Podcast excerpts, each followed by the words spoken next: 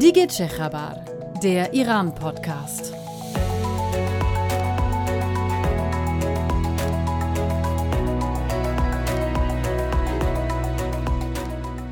Hallo, ich bin Steffi Rode. Ich bin Adnan Tabatabai. Das hier ist die 17. Episode des Iran-Podcasts und auch die letzte Episode dieses glorreichen Jahres, ne, Adnan? Super Jahr, ein äh, 2020 2.0 hast du es Ende 2020 schon genannt, dass ja. etwas werden würde. So ein bisschen ist es das geworden, oder? Ja, auf jeden Fall. Und ich finde, da verbietet es sich eigentlich auch einen Jahresrückblick zu machen. Ne? Das wird ja jetzt aller Orten gemacht. Ähm, du meinst, wir folgen diesem Trend einfach nicht. Einfach nee. nicht zurückgucken, nur nach vorne. Nicht zurückgucken, weil dann erinnert man sich, wie genau. blöd dieses Jahr war. Ja, genau. Also dann blicken wir einfach darauf, dass das Jahr, wir nehmen heute kurz vor Weihnachten auf, am 23. in einer Woche ist das Jahr Geschichte. Dann wollen wir mal gucken, dass 22 besser wird. Muss es genau. aber und wird es einfach, beschließe ich jetzt. Ja, sagen wir jetzt. Äh, heute wollen wir verschiedene Sachen machen. Wir schauen zuerst kurz auf den Koalitionsvertrag und was da drin steht über Iran. Dann auf die gerade zu Ende gegangene Runde der Atomverhandlungen in Wien.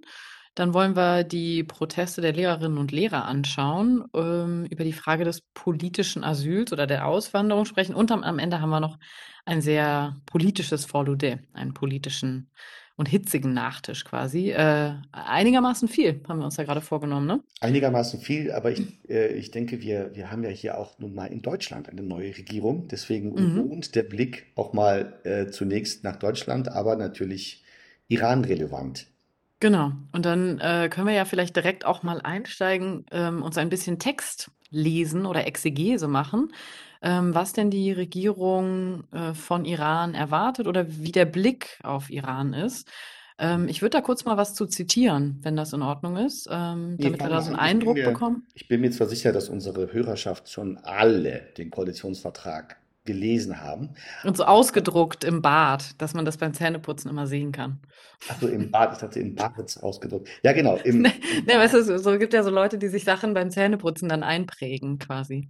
Kleine Zettelchen haben. Gute Idee, aber selbst die holen wir jetzt ab, indem wir das nochmal Stück für Stück ein bisschen durchgehen. Die Abschnitte, wo es um Iran auch geht. So, jetzt zum Mitsingen quasi, wer es schon kennt. Mhm. Ähm, also das fängt an mit, wir setzen uns für einen zügigen Abschluss der Nuklearverhandlungen mit Iran ein und erwarten die Umsetzung des Abkommens durch alle Signatarstaaten. Iran muss zur vollständigen und dauerhaften Einhaltung seiner Verpflichtungen gegenüber der Internationalen Atomenergieorganisation zurückkehren. Mhm. Ähm, genau.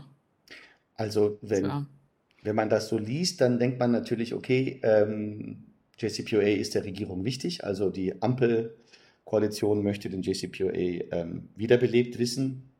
Mir fehlt natürlich so ein bisschen die, wenn ich das so sagen darf, die Balance. Also man, man sagt da zwar irgendwie so, alle, Signi alle Unterzeichnerstaaten, wie ist der Begriff? Signar? Signatarstaaten. Signatarstaaten. Okay, also damit meint man natürlich auch die USA ähm, aber konzentriert sich dann doch eher sozusagen bei den Forderungen auf Iran. Und ich denke, das, das blendet einfach aus, dass die USA diese Krise mit ihrem Austritt herbeigeführt haben. Also ich hätte mir zumindest gewünscht, dass da auch drin steht, dass neben der Erfüllung Irans, äh, Erfüllung der Verpflichtungen durch Iran, dass da zumindest auch irgendwie ein Satz steht und ähm, fordern die Rückkehr der USA, oder? Ähm, ja, allerdings muss man sagen, also die deutsche Politik ist da ja relativ zurückhaltend, was sozusagen so Forderungen angeht an die USA. Also weil man weist ja auf seiner Seite und verhandelt das dann quasi im Hintergrund oder richtet da seine Wünsche aus. Ich finde, das wäre auch so ein bisschen, vielleicht überhebt man sich dann auch mit so einer Forderung oder macht sich lächerlich, ne? Wenn man das fordern würde. Und deshalb hat man es jetzt so formuliert, dass man sagt, alle Staaten, die da unterzeichnen. So, und dann sind die USA gemeint, aber es wird halt nicht klar gesagt, ey, ihr seid ausgestiegen, kommt mal zurück, weil das ist ja allen klar. So. Ja, nee, das wird mhm. wohl die Denke gewesen sein. Ähm, dann nochmal kurz weiter im Text. Ähm, wir erwarten von der iranischen Regierung eine deutliche Verbesserung der prekären Menschenrechtslage und die Freilassung aller politischen Gefangenen. Die Bedrohung des Staates Israel, das Raketenprogramm, die aggressive Regionalpolitik und Aufrüstung sowie die Unterstützung terroristischer Aktivitäten gefährden Frieden und Sicherheit massiv. Äh, würde ich sagen, sind doch mal klare Worte, oder? Also anders als das manchmal in anderen Koalitionsverträgen der Fall ist, ähm, hat man hier eine deutliche Sprache gewählt Hm. und äh, genau, die Probleme eigentlich auch in der Aufzählung gut benannt. Und ähm, also wenn es um die Menschenrechtslage und die politischen Gefangenen geht, gibt es ja keine zwei Meinungen. Also dass, dass da von Iran gefordert werden muss, die Situation zu verbessern, brauchen wir gar nicht diskutieren. Ähm, die äh, Bedrohung Israels würde würd ich dem anschließen. Ähm, wo ich wiederum wieder jetzt sagen würde, das ist problematisch in der Deutlichkeit und in der Einseitigkeit, wenn es um die Sicherheit äh, in der Region, wobei jetzt die Region des Mittleren Osten wird nicht benannt, aber das ist der Abschnitt in dem Koalitionsvertrag, wo es auch um den Nahen und Mittleren Osten geht. Also meint man damit auch vor allen Dingen die Sicherheit dort. Und die wird natürlich gewissermaßen jetzt ähm, fokussiert auf Irans Aktivitäten, sei es das Raketenprogramm, sei es Unterstützung von Milizen und so weiter. Ähm, kommt da denn noch was zu den anderen Staaten oder? Golfregion. Also gemeinsam mit unseren Partnern in der Golfregion wollen wir vertrauensbildende Maßnahmen fördern und die begonnenen Annäherungsprozesse unterstützen. Und damit endet es eben. Hm. Ähm, ja, genau. Also da würde ich dann tatsächlich wieder anmäkeln, ohne die Aktivitäten Irans in der Region in irgendeiner Weise weichspülen zu wollen. Ähm, es ist ja nicht nur Iran, ähm, das in der Region problematische Politik betreibt. Also genauso die, die Türkei, Saudi-Arabien, die Vereinigten Arabischen Emirate. Denken wir nur an Jemen, denken wir an Libyen. Ähm, die werden dann einfach komplett ausgeblendet und tatsächlich ja dann auch eher, also wenn man Iran sozusagen kritisiert und dann über Partner in der Golfregion spricht, dann meint man ja damit automatisch ähm, ja, Saudi-Arabien oder die Emirate eigentlich kann es ja nur sein oder Katar Mhm. vielleicht noch. Und dann ist quasi diese, hier wird suggeriert, Iran ist das Problem und alle anderen sind die Lösung, ne? Und wir sind Teil der Lösung, statt irgendwie diese Ambivalenz vielleicht auch klar zu machen und zu sagen, auch die vermeintlichen Partner sind natürlich hochproblematische Staaten und das Ganze ist extrem komplex. Äh, so. Richtig, ich glaube Mhm. tatsächlich, so hast du das ganz gut formuliert. Also diese Komplexität geht da einfach völlig flöten. Man gibt da so ein Bild ab, Iran ist das Problem und mit den anderen Partnern bemüht man sich jetzt Annäherungsprozesse zu unterstützen. Ja. Ähm, gut, jetzt ähm, ist natürlich so ein Koalitions, oder geht's noch, das war es, glaube ich, zu Nee, Iran, das oder? war's. Mhm. Ja, ähm, nee, natürlich ist das, muss das kurz und prägnant sein in einem Koalitionsvertrag, ähm, ist nun mal wirklich Außenpolitik und vor allen Dingen dann Außenpolitik mit Regionen auf dem Mittleren Osten ja nur ein winziger Teil eines riesen Pakets. Da darf man nicht so viel erwarten. Ähm, und dennoch, ich glaube, man müsste sowohl auf JCPOA als auch auf Regionen mit mehr Ausgewogenheit blicken. Also das wäre zum, zumindest Mhm. meine Generalkritik. Mhm. Mhm. Andererseits, also wie ich ja schon gesagt habe, finde ich das ähm, auch wohltuend, dass es eine klare Benennung gibt. So, und dass man nicht so wischiwaschi ist und sagt, ah, wir vertreten irgendwie auch wirtschaftliche Interessen und wollen irgendwie so, sondern dass man da auch die Dinge irgendwie, also so wie man sie sieht, auch benennt. Ja, Ähm, ja. und das ist dann im Zweifel, geht dann zu Lasten einer, sagen wir mal, komplexen Problemanalyse. Das kann man aber von einem Koalitionsvertrag im Zweifel auch nicht ähm, erwarten. Das ist ja eine politische Leitlinie und nicht ein analytischer Text. So. Nee, das ist sicher richtig. Also das äh, ist ja dann auch noch nicht mal wirklich bindend, sondern eher so, äh, wie du schon sagst, eine Leitlinie. Und da ähm, ist es, finde ich, dann aber wirklich auch überraschend deutlich. Also ähm, da sind auch richtige Qualifier drin, sowas wie mhm. massiv Ja, gefährdet. total. Ähm, und ähm, das sind natürlich dann, dann Worte, die sind sehr deutlich Richtung Iran und das andere ist dann Wischiwaschi. Aber gut, das ähm, ähm, ähm, ist dann jetzt nochmal, wir müssen mal schauen, wie, wie sowieso jetzt Außenministerium unter der Leitung von Annalena Baerbock, endlich jung, endlich weiblich, ähm, und dann auch mit, mit dem Kanzleramt, also da gab es ja dann auch immer früher, war die Außenpolitik eher im Kanzleramt und nicht im Außenministerium, wenn es um Mittleren Osten geht. Schauen wir mal, wie sich das jetzt ähm, verändert unter Kanzler Scholz. Ja, genau. Das hatte sich, stimmt, ja in den letzten Jahren so arg verlagert, ne, dass man eigentlich im Außenministerium dieses, ähm, dieses Gebiet gar nicht mehr so ähm, federführend quasi leiten konnte. Ähm, es fällt auch so ein bisschen auf, ich glaube, ähm, Politikerinnen und Politiker sind ja am Ende des Tages, Überraschung, Überraschung, auch nur Menschen, ne? Und wenn sozusagen der Blick auf Iran und auf all das, was sich dieses Jahr getan hat, natürlich der politische Ruck Richtung sehr konservativ, ideologisch und ein Stück weit ähm, rechtsaußen, wobei wir Mhm. mit rechtsaußen jetzt nicht irgendwie sowas wie ähm, äh, Nazis und sowas meinen, aber halt einfach sehr, sehr konservativ. Ähm, das ist natürlich dann, ja, um es auch menschlich zu formulieren, eher unsympathisch. Und dass da dann auch Mhm. so Geduld äh, verloren geht, ein, oder sagen wir mal, nennen wir es mal politische Empathie, wenn die irgendwie verloren geht und man eher dann deutlich sagen will, jetzt muss aber mal was passieren. Und das ist ja auch so ein bisschen, ähm, um die Brücke zu schlagen, ein Stück weit Stimmung bei den JCPOA-Verhandlungen. Da hat man auch so das Gefühl, ähm, Verhandlungspartner, vor allen Dingen in Europa und USA, verlieren ein Stück weit die Geduld mit Iran. Ne? Mhm, dass sie so ein bisschen frustriert sind, auch mit dem neuen Team, ne, was ja noch mal klargemacht hat, wir wollen nicht ähm, nur die Forderungen der Vorgängerregierung erfüllt sehen, sondern auch noch weitere Sachen. Ähm, ich finde, man hat jetzt aber unterschiedliche Stimmen gehört. Also ähm, von iranischer Seite gab es ja jetzt gerade die, die Ansage, dass man eigentlich okay gestimmt ist, weil man sich eben auf so zwei Texte geeinigt hat, in denen, so sieht es Iran, die eigenen Interessen eben berücksichtigt werden. Und auf dieser Grundlage könne man eben weitersprechen. Das hat der Außenminister Sprecher gesagt. Ähm, und die EU hat da zumindest zugestimmt und hat gesagt, ja, wir haben einen Text, der die Grundlage sein kann für die Verhandlungen.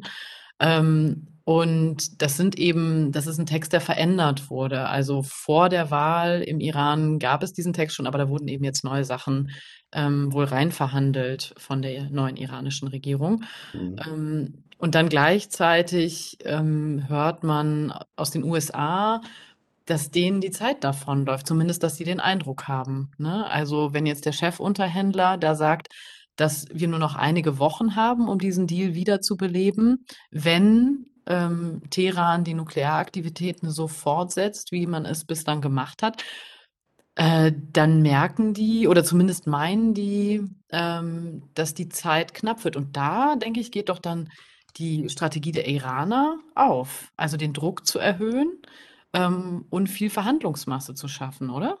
Ja, also ähm, wenn man sich tatsächlich mal mit der Frage, wer setzt wen mit was unter Druck, ist natürlich die Frage, ist der Druck auf Iran, was die wirtschaftliche Lage, und wir kommen ja gleich auf die verschiedenen Proteste zu sprechen, ist der Druck auf Iran größer oder ist der Druck, der entsteht international aufgrund des Fortschreitens des iranischen Nuklearprogramms größer? Und ich glaube, es ist eigentlich auch wichtig, an dieser Stelle mal festzuhalten, dass wir in einer Situation sind, in der weder für Iran noch für alle anderen Unterzeichnerparteien der JCPOA, so wie er 2015 unterzeichnet wurde, heute nicht mehr so wertvoll ist. Denn a, Iran hat wesentlich mehr Know-how, was das Nuklearprogramm betrifft. Man kann den Anreicherungsgrad, die Menge an angereichertem Uran und so weiter und so fort, das kann man zwar alles technisch irgendwie wieder reduzieren, Aber aber das das Know- Know-how nicht, ne? das Know-how eben nicht. Das Know-how Ja. auf 60 Prozent an, anzureichern, die neu getesteten Zentrifugen, das hat man jetzt einmal ausprobiert. Auf der anderen Seite, die drei Jahre ähm, Vollsanktionierung, wenn man so will, haben auch Schaden in der iranischen Wirtschaft verursacht, der genauso wenig irreversibel ist und auch sozusagen die, ähm, das, was Richard Nephew, der Key Architect des Sanktionsregimes der USA, halt die Art of Sanctions nennt, also sozusagen die Kunst der Sanktionierung. Auch da haben die USA natürlich massiv neue Erkenntnisse und neue Wege und Methoden in den letzten Jahren entwickelt, was genauso wenig reversibel ist. Deswegen sind beide Seiten eigentlich auf gleicher Weise, naja, so ein bisschen ähm, weniger begeistert ob des ursprünglichen Textes. So, und dann hast du schon angeschrieben, äh, angesprochen, die iranische Seite sagt, es gibt jetzt hier so eine Gesetzes, äh, einen Textentwurf. Ähm, das, was Javad Zarif, der frühere Außenminister, ähm, kurz vor den Präsidentschaftswahlen in Iran im Juni dem Parlament vorgelegt hat, war ja ein super ausführlicher Bericht. Wahrscheinlich auch, weil er wusste, ähm, das werden dann wilde Behauptungen laut, was, was sein Team eigentlich an Sellout betrieben hätte. Und ähm, die jetzige Verhandlungstruppe um Ali Baradikani wollen noch mehr rausholen. Die sagen eben, dass ähm, die Sanktionen, die ursprünglichen Sanktionen des JCPOA aufzuheben, reicht nicht, weil die anderen Sanktionen, die Trump noch zusätzlich ver verhangen oder verhängt hat, wegen Terrorismusunterstützung und so weiter, die waren designt, um den JCPOA zu schaden und zu killen. Und die müssen auch aufgehoben werden. Und da sagt natürlich die andere Seite, nein, die haben mit dem JCPOA nichts zu tun. Und also wenn ich das richtig verstanden habe aus Gesprächen in Teheran, dann ist zusätzlich noch Irans Forderung, den eigenen Verpflichtungen, wie zum Beispiel das Außerlandesschaffen von angereichertem Uran, dass das auch nur schrittweise erfolgen soll, nachdem man so ein bisschen überprüft hat, ob die Sanktionsaufhebung ähm, tatsächlich effektiv ist. Und das wären ja alles tatsächlich neue Aspekte. Und da merkt man bei den Europäern, bei den E3, also die E3, Frankreich, Großbritannien, Deutschland, reden da auch viel härter noch als die EU. Und bei den USA eben auch wenig, wenig Geduld bis wenig Verständnis. Aber ähm, wie gesagt, wir zeichnen heute jetzt noch kurz vor Weihnachten auf. Es kann sein, dass wenn die Sendung läuft in der letzten Dezemberwoche, dass da in Wien schon die nächste Runde losgeht. Mhm, genau, und man muss ja auch sagen, also diese Aussetzung der Sanktionen, die wurde überhaupt noch nicht explizit verhandelt, ne? Also, das heißt, jetzt gerade ist man ja noch an einem anderen Punkt, sozusagen einem Ursprung, ursprünglicheren Punkt. Ähm, darauf verweisen ja auch alle, also dass die Forderungen von Iran quasi jetzt noch gar nicht ähm, großer Gegenstand waren. Natürlich schwingt das alles immer so mit. Mhm. Ähm, genau. Und vielleicht kann man eine gute Sache noch ähm, zumindest hinzufügen. Also, dass es jetzt ja nicht nur irgendwie Drohungen oder so Ansagen gibt von die Zeit rennt uns davon oder wir sind frustriert, sondern es gibt ja jetzt auch ähm, die Zusage von Iran, dass diese Kameras in Karaj, also in der Anlage, wo Zentrifugen hergestellt werden, wieder angebracht werden dürfen von der Internationalen Atomenergiebehörde. Die wurden ja zerstört äh, im Zuge eines Sabotageakts im Juni. Ähm, die dürfen zumindest jetzt wieder quasi angebracht werden. Allerdings hat das Parlament ja schon vorher beschlossen, dass die IAEA e vorerst keinen Zugriff hat auf diese Videoaufnahmen. Ähm, und da hat man jetzt auch wieder ein Druckmittel, dass man sagt, die Videoaufnahmen werden eben nur übergeben, wenn die USA dann final zustimmen, dass alle Sanktionen aufgehoben werden.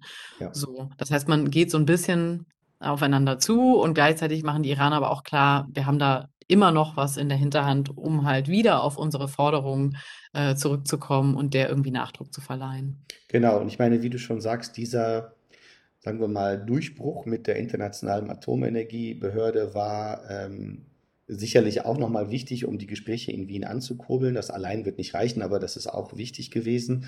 Und ähm, Iran hat ja dann zwei, drei Dinge gefordert. Das eine hast du schon beschrieben, dass das Videomaterial ähm, erstmal beibehalten wird. Das zweite war, dass iranische, ähm, wie soll man sagen, Techniker die Kameras inspizieren, bevor sie installiert werden.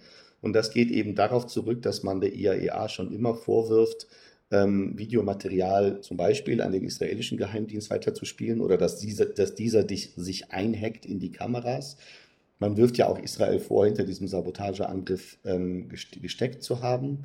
Und das, ähm, das Dritte war dann auch, dass die IAEA ähm, äh, den Sabotageangriff verurteilt. Man hat die IAEA natürlich nicht dazu bekommen, dass die äh, Israel als ähm, Täter dahinter, dahinter benennen. Das wäre wahrscheinlich auch wirklich politisch absolut nicht machbar.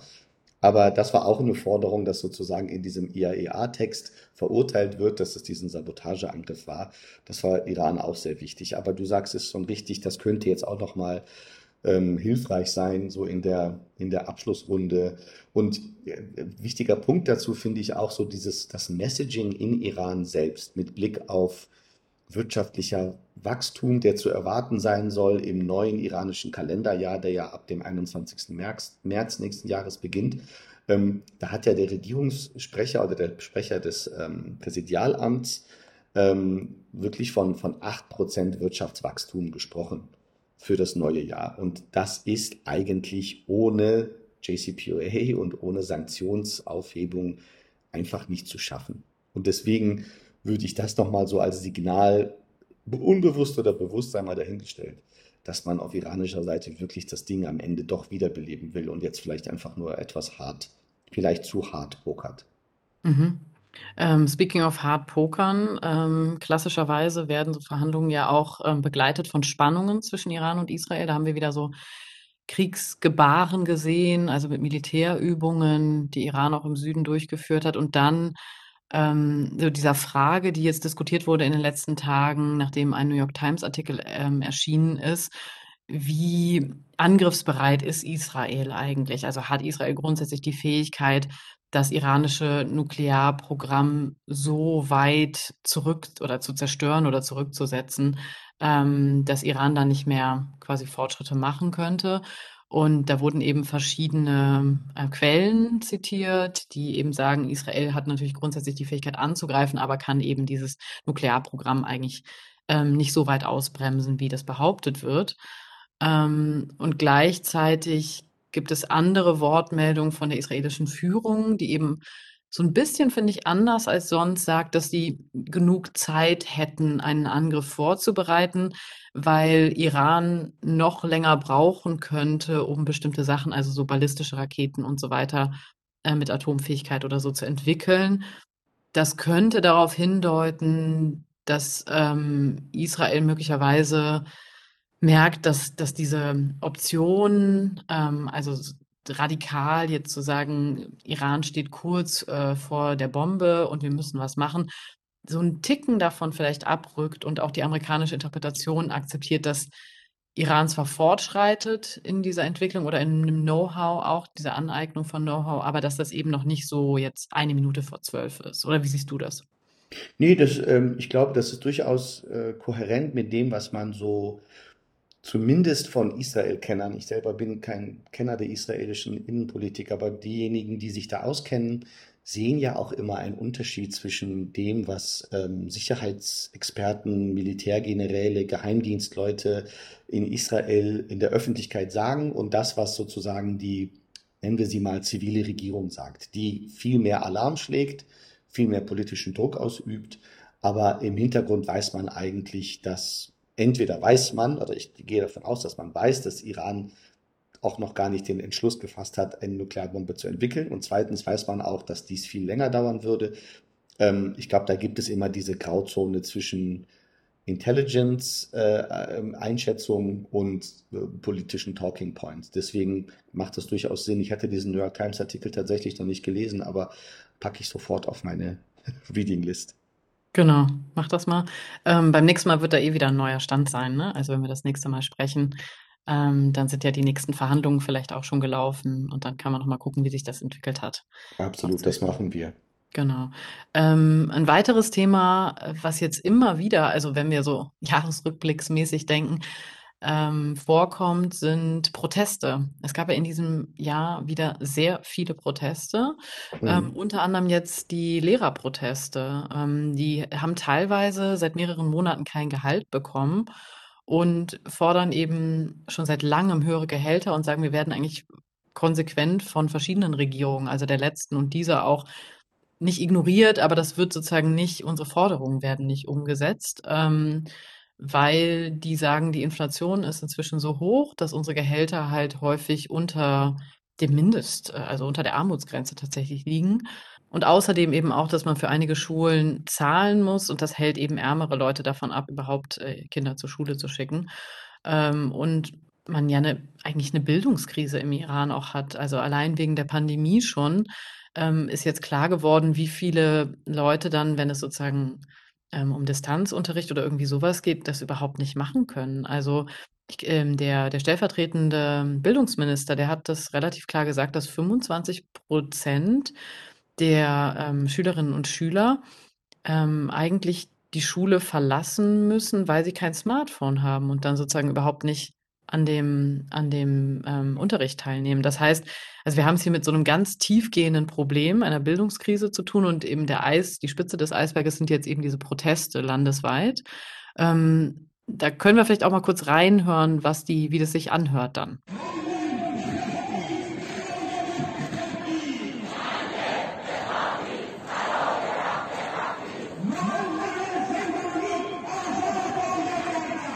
معلم به پا خیز برای رفع تبعیض, was sich im Iranischen schön reimt, lässt Ja, sich so auf Deutsch nicht vernünftig übertragen, aber heißt so viel wie ähm, äh, äh, Lehrer äh, steht auf, um die Diskriminierung zu beenden. Und es geht hier, wenn es um Tabis, Diskriminierung geht, dann um das, was du angedeutet hast, Steffi, nämlich dass äh, ähm, tja, leider ein globales Phänomen. Der Kultursektor natürlich auch in Iran äh, in Staatsbudgets immer benachteiligt wird oder ich muss präziser sagen, der Bildungssektor, nicht der Kultursektor. Der Bildungssektor wird dann ähm, vernachlässigt. Und äh, hier gab es wirklich beeindruckende, wie ich finde, landesweite Proteste. Beeindruckend deshalb, weil es wirklich ähm, organisiert und landesweit stattgefunden hat. Und ähm, ich finde es auch wichtig, dass du nochmal die Pandemie hierbei erwähnst, denn ich erinnere mich auch an eine Bertelsmann-Studie, die vielleicht nicht 25 Prozent, aber ich glaube mindestens 20 Prozent, selbst in Deutschland, der, der Schülerinnen und Schüler überhaupt nicht in der Lage sind, entweder äh, wegen Platzmangel zu Hause oder wegen fehlendem Endgerät diesen Distanzunterricht wirklich vernünftig ähm, äh, durchzuführen. Und warum in Gottes Namen soll es in einem Land wie Iran besser sein, wenn wir wissen, dass sozusagen die Ausstattung ähm, äh, dieser notwendigen Geräte bis hin zu Wi-Fi und allem, was notwendig ist, äh, ähm, das ist natürlich in Iran nicht besser als hier. Also insofern, das hat natürlich die Krise oder die Probleme der, des Bildungssektors zugespitzt.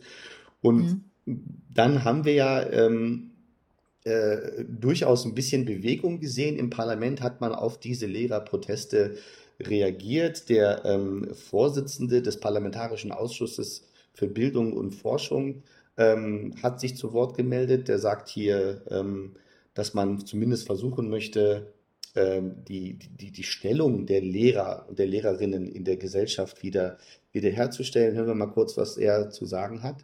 قانون بسیار خوبی شد هم در واقع معلوم میشه که معلم جایگاهش چیه در جامعه also er im Prinzip sagt er, man, man habe jetzt ähm, im weiteren Verlauf des Interviews sagt er, man habe jetzt Wert darauf gelegt, die, ähm, die Einkommensgrenze von Lehrerinnen und Lehrern höher zu setzen denen die Möglichkeit zu geben, jetzt ähm, unmittelbar ähm, Gehaltserhöhungen zu bekommen. Diese reichen je nach ähm, Karrierestand, Karrierestand kann man vielleicht sagen, der Lehrerin des Lehrers von einem zehnprozentigen, einer zehnprozentigen Gehaltserhöhung bis hin zu einer 52-prozentigen. Und das hört sich natürlich erstmal sehr hoch an und damit geben sich Parlamentarier und Gesetzesentwerfer ja auch erstmal zufrieden. Aber diese Prozente bedeuten ja dann eigentlich relativ wenig, wenn man bedenkt, äh, in was für inflationären Zeiten in Iran gelebt wird. Und ich glaube, du hast es schon erwähnt mit dem Existenzminimum. Ähm, genau. Wie viel Prozent hattest du recherchiert? Also, äh, also die Lehrer selber sagen, ähm, dass mit dieser Erhöhung ähm, weiterhin 80 Prozent unter dem Existenzminimum bleiben. Um das auch mal in Zahlen zu fassen, also die Armutsgrenze liegt bei 400 Dollar ungefähr im Monat für so eine dreieinhalbköpfige Familie. Und da zählen halt einfach viele Lehrer dazu, die unter dieser Grenze sind. Und die Lehrer sagen eben, durchschnittlich bekommt man, das jetzt wieder auch umgerechnet, 11 Dollar mehr pro Monat. Hm. So. Und das kann nicht mal die Inflation irgendwie wettmachen quasi, weil die ist halt höher. Das heißt, davon kann man sich eigentlich dann gar nichts ähm, leisten. Insofern kann man deren Frust auch nachvollziehen, ehrlich gesagt. Vor allen Dingen nach der Vorgeschichte ja auch. Ne? Also diese Streits sind ja nicht erst gerade entstanden, sondern die gibt's ja schon, ähm, gab es ja schon irgendwie länger. Und ähm, im März dieses Jahres hat äh, die alte Regierung von Rouhani ja noch zugestimmt, dass die Gehälter erhöht werden. Das hat aber dann der neue Regierungschef Raisi eben blockiert, weil ähm, nicht genügend Geld quasi da war, beziehungsweise man das, das Defizit im Budget ohnehin hatte und gemerkt hat, man, man kann da einfach nicht so hoch gehen. Ähm, insofern nachvollziehbar, dass jetzt dieser, dieses Gesetz quasi, diese Erhöhung nicht auf wirklich viel Gegenliebe stößt bei den Lehrerinnen und Lehrern. So. Ja, und ich finde das grundsätzlich, also gerade ist, ähm, dass wir, das können wir diese Sendung nicht machen, das würde zu weit führen, aber es gibt ja quasi den neuen Entwurf des Staatshaushalts, in dem auch die Lehrerinnen und Lehrer natürlich ein, ein, ein, eine, ein Passus ähm, äh, zugesprochen bekommen haben.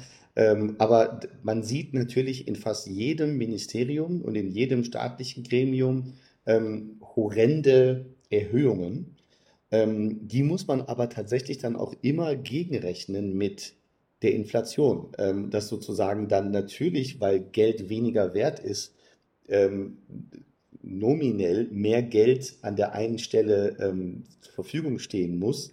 Aber ist das tatsächlich noch eine Erhöhung, wenn man bedenkt, wie der Werteverfall des äh, iranischen Rial oder der Torman halt noch weiter anhält? Das müssen wir nochmal etwas dezidierter ausarbeiten. Ja. Und der, ähm, das Budget ist ja auch immer und jedes Jahr Gegenstand ähm, hitziger, hitziger Debatten. Ich habe es vorhin schon angedeutet, also das, was ähm, etwas zuversichtlich mit Blick auf JCPOA ähm, blicken lässt, ist, dass man von 1,2 Millionen Barrel äh, Öl pro Tag Exporte äh, ausgeht und von einem achtprozentigen Wirtschaftswachstum. Und beides ist ohne JCPOA sehr, sehr, Mhm. sehr, sehr schwierig. Gut, aber ähm, das ist jetzt nur mal mit Blick auf Lehrergehälter, bei denen wir jetzt waren, ähm, äh, wird es auch andere Bedienstete treffen. Äh, Wir haben ja auch schon die Bauern auf der Straße gesehen Ja, ich, ich würde da gerne noch mal ganz kurz auch noch was festhalten, weil das sind ja nicht nur, also die fordern ja nicht nur mehr Geld, sondern die fordern ja auch sehr politisch, dass ihre Kolleginnen und Kollegen freigelassen werden, die bei anderen vorangegangenen Demonstrationen festgenommen worden sind. Also jetzt bei der letzten Demonstration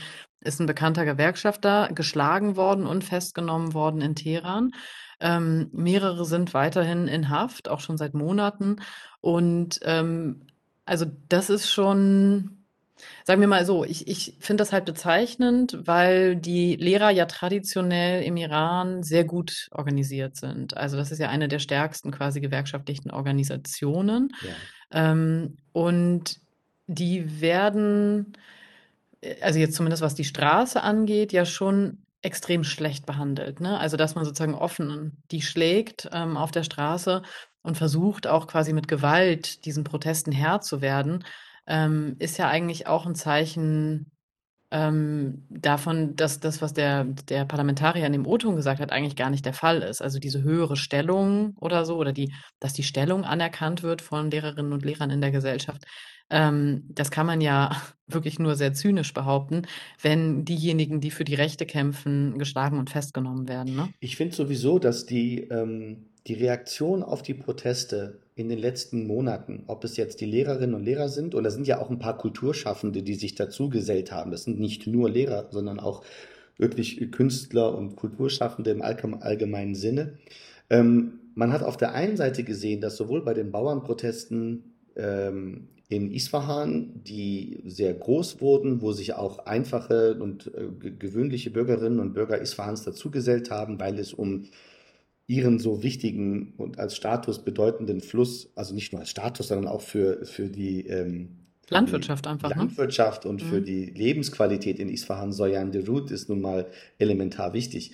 Ähm, dass auf der einen Seite das Staatsfernsehen und auch die Medien mehr denn je und auch sehr ausführlich berichtet haben über diese Proteste und auch so gewissermaßen versucht haben, die Forderungen ähm, aufzunehmen, gut zu artikulieren, aber trotzdem endet das Ganze dann immer auch nochmal in der Zerschlagung und in ähm, Gewaltexzessen von Sicherheitskräften. Und Und zwar richtig krasse auch, ne? Also jetzt bei diesen Esfahan-Protesten war das ja dann so, dass äh, mindestens 300 Leute festgenommen worden sind und 49 blind, er- also erblindet sind auf einem Auge, nachdem eben die Sicherheitskräfte auf die geschossen haben. Da gab es ja dann diese Akt so Solidaritätsaktion Esfahan Tanhanist, also wo Leute sich auf Social Media dann so ein Auge quasi zugehalten haben, um ähm, darauf aufmerksam zu machen, dass da ja, fast 50 Leute jetzt erblindet sind im Zuge dieser Proteste. Das ist ja weil man also so schon richtig ähm, krass. Gummigeschosse, ne? Ja, Gummigeschosse genau. quasi ins Gesicht gezielt. Ja. Und ähm, das sind eben, also da, da würde ich letztlich sagen, das, das, das passt einfach nicht zusammen. Also man kann nicht auf der einen Seite dann ähm, f- über staatliche Medien und so weiter ähm, Empathie zeigen und irgendwie äh, so tun, als ob man deren Belange ähm, naja, also irgendwie im staatstragenden Medium verbreitet und gleichzeitig dann aber nur für eine Woche oder ein paar Tage Geduld mit den Demonstrationen hat und danach halt nicht. Man merkt eben, da gibt es eine Grundnervosität, dass sobald Mhm. diese Demonstrationen, die ja wirklich auch alle, vor allen Dingen diese beiden letzten, sehr, sehr friedlich begonnen haben, ähm, da hat man einfach, glaube ich, die Sorge, dass wenn die zu lange dauern, dass das einfach zu lange, zu groß, zu weit und, und Ja, nicht mehr klar. ist. Sieht man ja auch. Also die, das waren ja jetzt, wir haben ja ähm, auch in Khuzestan, auch in Khuzestan Proteste gehabt und die beginnen immer lokal. Die sind meistens mit einem Thema, also jetzt Wasserknappheit oder Gehälter oder so. Und dann weitet sich das aus. Also sowohl im Land, das dann auch in unterschiedlichsten äh, Städten. Also jetzt ähm, die, die Proteste, von denen wir vorhin gesprochen haben, die waren ja auch sogar in Rom, also die Lehrerproteste in einer sehr konservativen Stadt. Also, dass selbst da dann offensichtlich der Funke überspringt. Ähm, und wie du gesagt hast, in Esfahan, dass auch andere Leute sich dazugesellen. Äh, und man dann vielleicht das Gefühl bekommt, okay, das, das wird jetzt zu viel. Und dann wird es eben brutal niedergeschlagen. Aber man kann sich schon fragen, ob das, also natürlich ist das kurzfristig effizient, ähm, so Proteste niederzuschlagen, aber langfristig geht das ja weiter. Also weil die Unruhe einfach so groß ist und der Druck auch so groß ist von der Bevölkerung, die ja wirklich leiden. Und auf Social Media geht das Ganze ja sowieso weiter. Also zeigen ja auch so Soli-Aktionen wie jetzt mit denjenigen in Isfahan. Ja. Ähm, das heißt, die Genau. Strategie funktioniert nicht so richtig gut. Hat auch noch nie funktioniert, wird auch Ja. nie funktionieren. Weil du jetzt auch die äh, sozialen Medien angesprochen hast, Steffi. Also ein Bild, ähm, darüber haben wir jetzt in unserem kleinen redaktionellen Vorgespräch gar nicht gesprochen, es ist mir gerade wieder eingefallen. Ähm, Gohar Eshri, die Mutter von Sattar Beheshti, der äh, vor einigen Jahren bei einem Verhör ins Gefängnis, im Gefängnis ums Leben gekommen ist, sie gehört zu den, zu der, zu der Stimme der, ähm, ähm, der vielen, vielen Mütter, die ihre äh, Söhne auf ähm, unmögliche Art und Weise verloren haben und deren Leid einfach immer und immer wieder ähm, ähm, also anders formuliert, deren Leid nie vernünftig aufgegriffen wird seitens des Staates. Und jetzt wurde die, ähm, die, die Dame, nachdem sie das Grab ihres Sohnes äh, besucht hat, ähm, auf offener Straße zusammengeschlagen. Es kursierte ein Foto von ihr, wo man sie, wo man ihr Gesicht ähm, mit Verband sieht, aber man sieht wirklich ähm, blau unterlaufene ähm, Augen. Und bis heute ist nicht richtig klar, wer waren diese Leute, ähm, die sie äh, verprügelt haben und gehörten sie zum Staat, gehörten sie nicht zum Staat.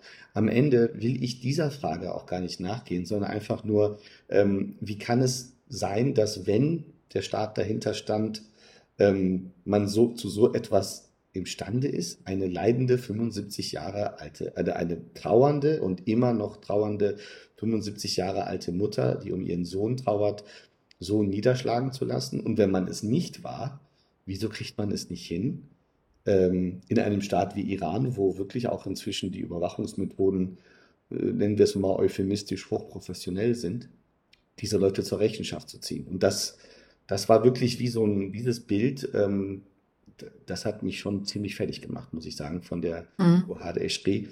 Und diese Dinge führen dann auch, und da schließt sich der Kreis zu dem, was du gesagt hast, ähm, die sind nicht stumm zu bekommen. Die kriegt man vielleicht von der Straße gefegt, aber die kriegt man nicht aus dem, aus der Öffentlichkeit gefegt und die bleibt in den Ja. Hinterköpfen. Ähm, diese Dinge führen ja zusammen mit der wirtschaftlichen Situation, über die wir jetzt ja auch am Rande ein bisschen sprechen, dann dazu, dass dieses große Thema Auswanderung, ähm, Migration in andere Länder, Brain Drain, dann jetzt auch wirklich nochmal einen neuen, einen neuen Schwung in Iran erleben. Das ist wieder eine hitzige Diskussion, ähm, wenn man den Hashtag ähm, Mohajirat, also quasi Auswanderung, ähm, in, bei Telegram, bei Instagram, auf Twitter sich ansieht, gibt es so viele teilweise hitzige Diskussionen darüber. Ähm, Leute, die sagen, was, was soll ich denn sonst machen, außer dieses Land zu verlassen.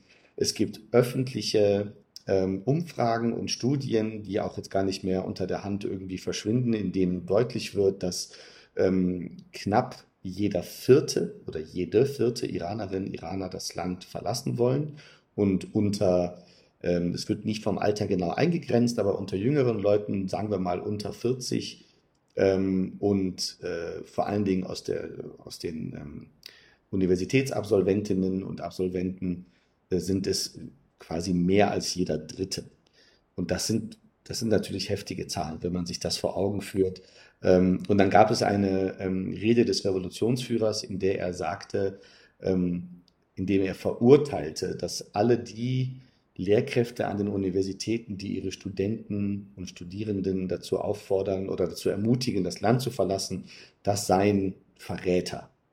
Und das hat auch nochmal heftige Diskussionen ausgelöst, dass das ja nun wirklich nicht die Schuld der Universitätsdozenten und Dozierenden ist, dass, dass hier diese Auswanderungstendenzen bestehen.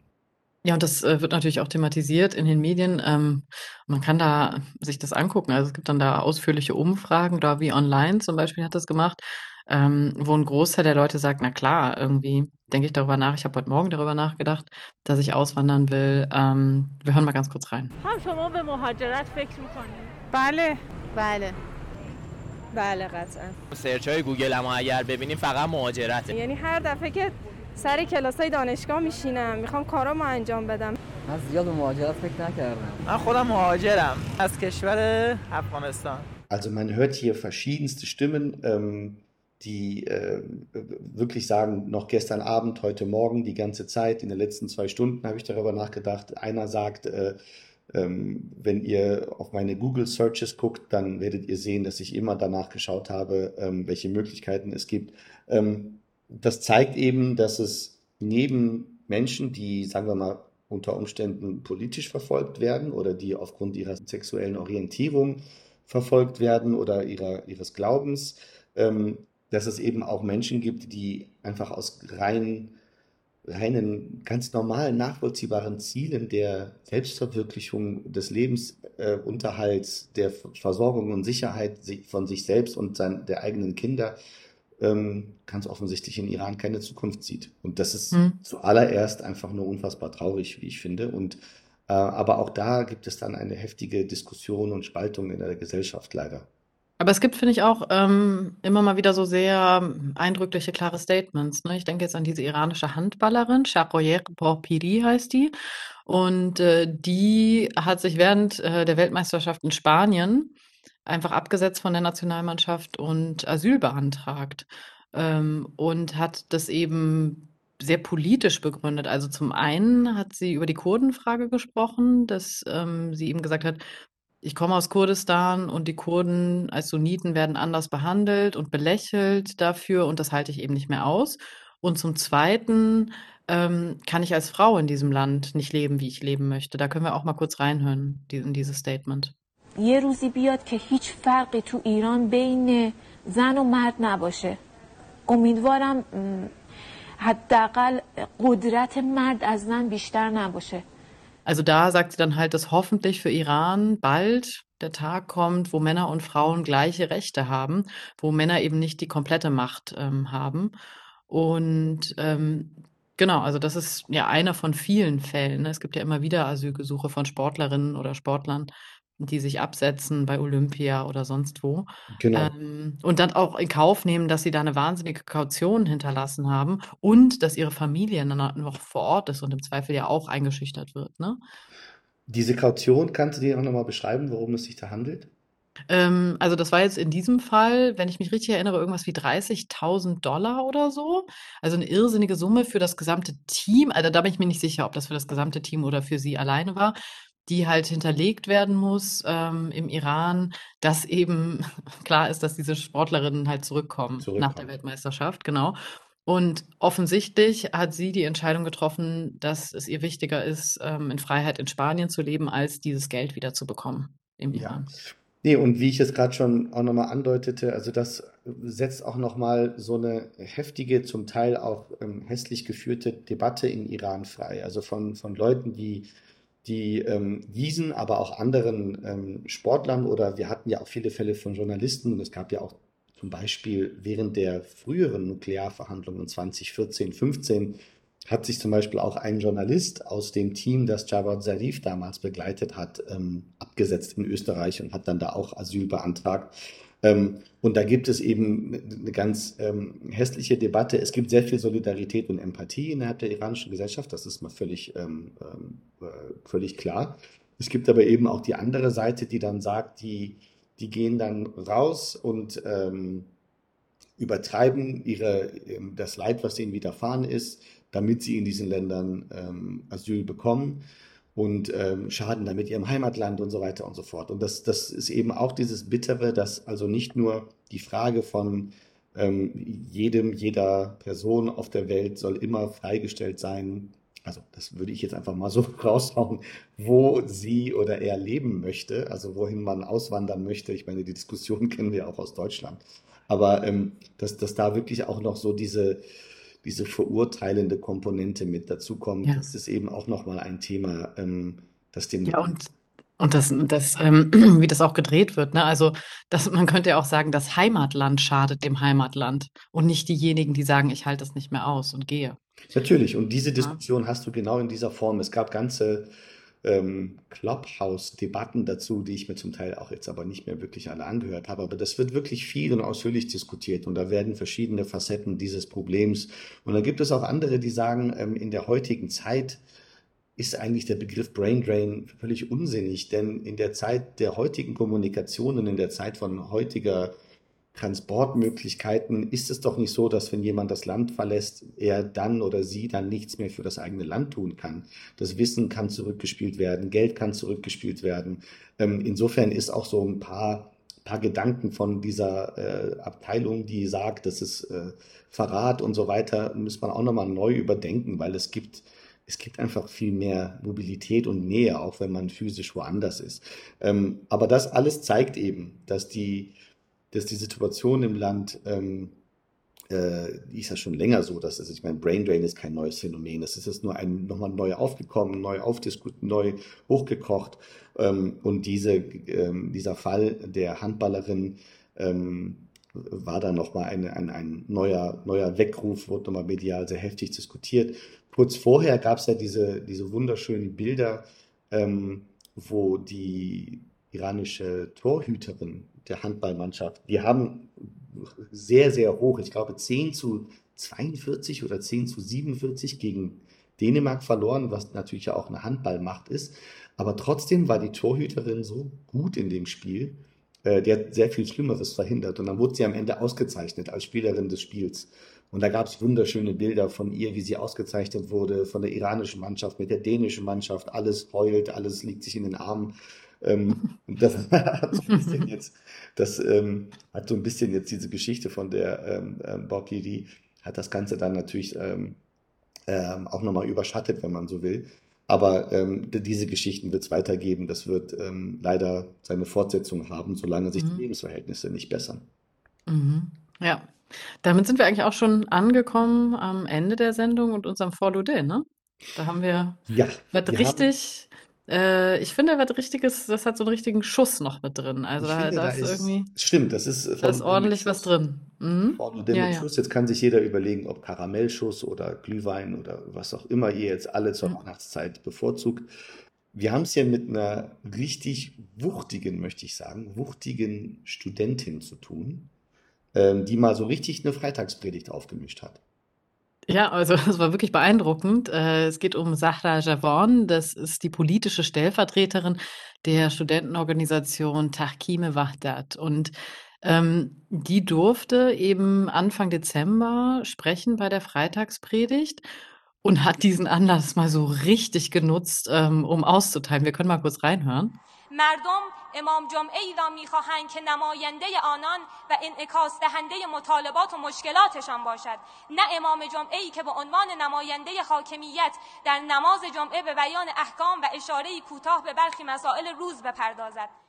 Also hier sagt sie, dass die Menschen eben Freitagsprediger brauchen, die ihre Interessen und vertreten und ihre Probleme reflektieren und verstehen und nicht Prediger, die die alltäglichen Schwierigkeiten irgendwie übersehen oder ignorieren, ähm, sondern jemanden, der als Unterstützer agiert und die Probleme eben auch formuliert und nicht irgendwie total distanziert ist und sich nur noch darum kümmert, dass man eben Teil des Establishments und der Macht ist. Ähm, und zwischendurch bei dieser Rede hört man eben auch diese Rufe, Allahu Akbar und so weiter und das ganze Programm. Ähm, das heißt, es gibt durchaus auch schon Zustimmung ähm, für diese klare Ansage von dieser Frau, die sich einfach hinstellt. Und das ist als Bild auch eigentlich ganz schön, ne? dass da nicht so ein, so ein alter Imam irgendwie steht oder so, Ja. sondern dass äh, da diese Frau ist, die sehr schnell, sehr zackig irgendwie Ansagen macht. Voll. Und wie du schon, also auch wirklich schnell. Also die hat einen Text vorbereitet, den die dann richtig runterbrettert, Ja. ähm, weil sie vermutlich auch dachte, vielleicht bittet man sie mal zum Ende zu kommen oder so. Nein, also es war tatsächlich am Freitag, 3. Dezember, ähm, klar, Freitagspredigt, freitags. Ähm, und das war der Freitag vor dem Tag der Studierenden in Iran, der immer am Shunsaya Azar ist. Ähm, meistens ist das je nach dem, wie sich unser Kalender mit dem iranischen Kalender verhält, der 6. Dezember. Ähm, und das war halt an dem Freitag davor. Deswegen durfte eine äh, Studierende ähm, aus der einer studentischen Organisation dort quasi äh, zuvor sprechen. Und es ist einfach so klasse, dass sie sozusagen die Institution Freitagspredigt während einer Freitagspredigt so hart in die Mangel nimmt. Und das war wirklich sehr mutig und sehr stark. Sie hat davor auch nochmal über dieses Internetgesetz ähm, gesprochen, das neue Gesetz, was in Anführungszeichen dem Schutz der Internet-User dienen soll. Ähm, das hat sie stark und massiv kritisiert, dass das überhaupt eben nicht im Interesse der User sei. Und als sie das so kritisiert hat, bekam sie diese Zwischenrufe, ähm, diese Allahu Akbar Zwischenrufe, die es immer auch in den Freitag, Freitagspredigten gibt, wenn irgendein richtig knallharter äh, Satz gesagt wurde, meistens gegen USA oder so. Ähm, und das war wirklich ähm, sehr beeindruckend. Also diese, ähm, es ist für mich eine weitere, eine weitere Episode, ein weiteres Zeichen, dass egal wie sehr man in der Islamischen Republik versucht, alle möglichen Podien, Räume, Parteien zu konsolidieren und zu streamlinen, da poppt immer noch mal eine Sahra Javan auf und haut da mal so richtig die Kritik raus und kriegt da auch noch Zustimmung. Ja, oder muss man, kann man schon fragen, ob die äh, noch mal so ein Podium bekommen wird. Ne? Also glaubst du, die kann da noch mal sprechen bei so einer Freitagspredigt? Das ist eine gute Frage. Ich glaube grundsätzlich, dass diese Leute jetzt einmal kriegen die ihre, äh, weiß ich nicht, 15 Minutes of Fame bei einer Freitagspredigt. Das ist ja ein Riesenforum. Aber es würde tatsächlich interessant sein. Also ich muss dazu sagen, es ist nicht so selten, dass auch bei Treffen des Revolutionsführers mit Studierenden sich auch mal Leute richtig trauen, was zu sagen. Aber das hat ja auch Methode, dass man ab und zu mal einfach zulässt, dass doch mal so ein, eine massive Kritik geäußert wird, um auch sagen zu können, bei uns gibt es die Möglichkeit, äh, Kritik zu äußern. Ähm, das war jetzt aber halt wirklich, also ich finde das schon hart, bei der Freitagspredigt die Freitagsprediger einmal so richtig in die Mangel zu nehmen. Zumal auch einer von denen, ähm, Sediri, also einer der Freitagsprediger in Teheran, ist in letzter Zeit nur noch in negativer Kritik wegen vieler Dinge, die er so sagt. Deswegen passte das da an der Stelle ganz gut. Und wie ich finde, ein durchaus Delikatessen von Lode zum Abschluss des Auf 21. jeden. Ja, Mann. Ja, total. Ne, die geht ab, ähm, die Javan. Die geht richtig ab. Ja. Sweet. Dann wollen wir mal in diesem Sinne hoffen, dass wir mit der Energie und mit der Power von Sahra Javan dann quasi auch ins neue Jahr starten. Ähm, Weihnachten, Silvester schon alles geplant, Frau Rode? Äh, nee, ist alles noch offen. Let's see. Das ist äh, sportlich, 24 Ja. Stunden vor Weihnachten. Genau. Also das ist geplant, aber das, was danach passiert, nicht so über Silvester, ist alles noch unklar. Aber Gut. irgendwas wird schon passieren. Dann vielen Dank an Sie, Frau Rode, für dieses wundervolle Jahr. Die Gece Chabar. Nächstes Jahr machen wir natürlich weiter. Es wird Genau. weiterhin Stoff für uns zwei geben. Genau. Ich danke auch in alle Richtungen, auch dir, Adnan, immer für das engagierte Mitdiskutieren. Ähm, genau. Und dann sehen wir uns einfach im nächsten Jahr wieder. Bis dahin. Wunderbar. Danke. Tschüss.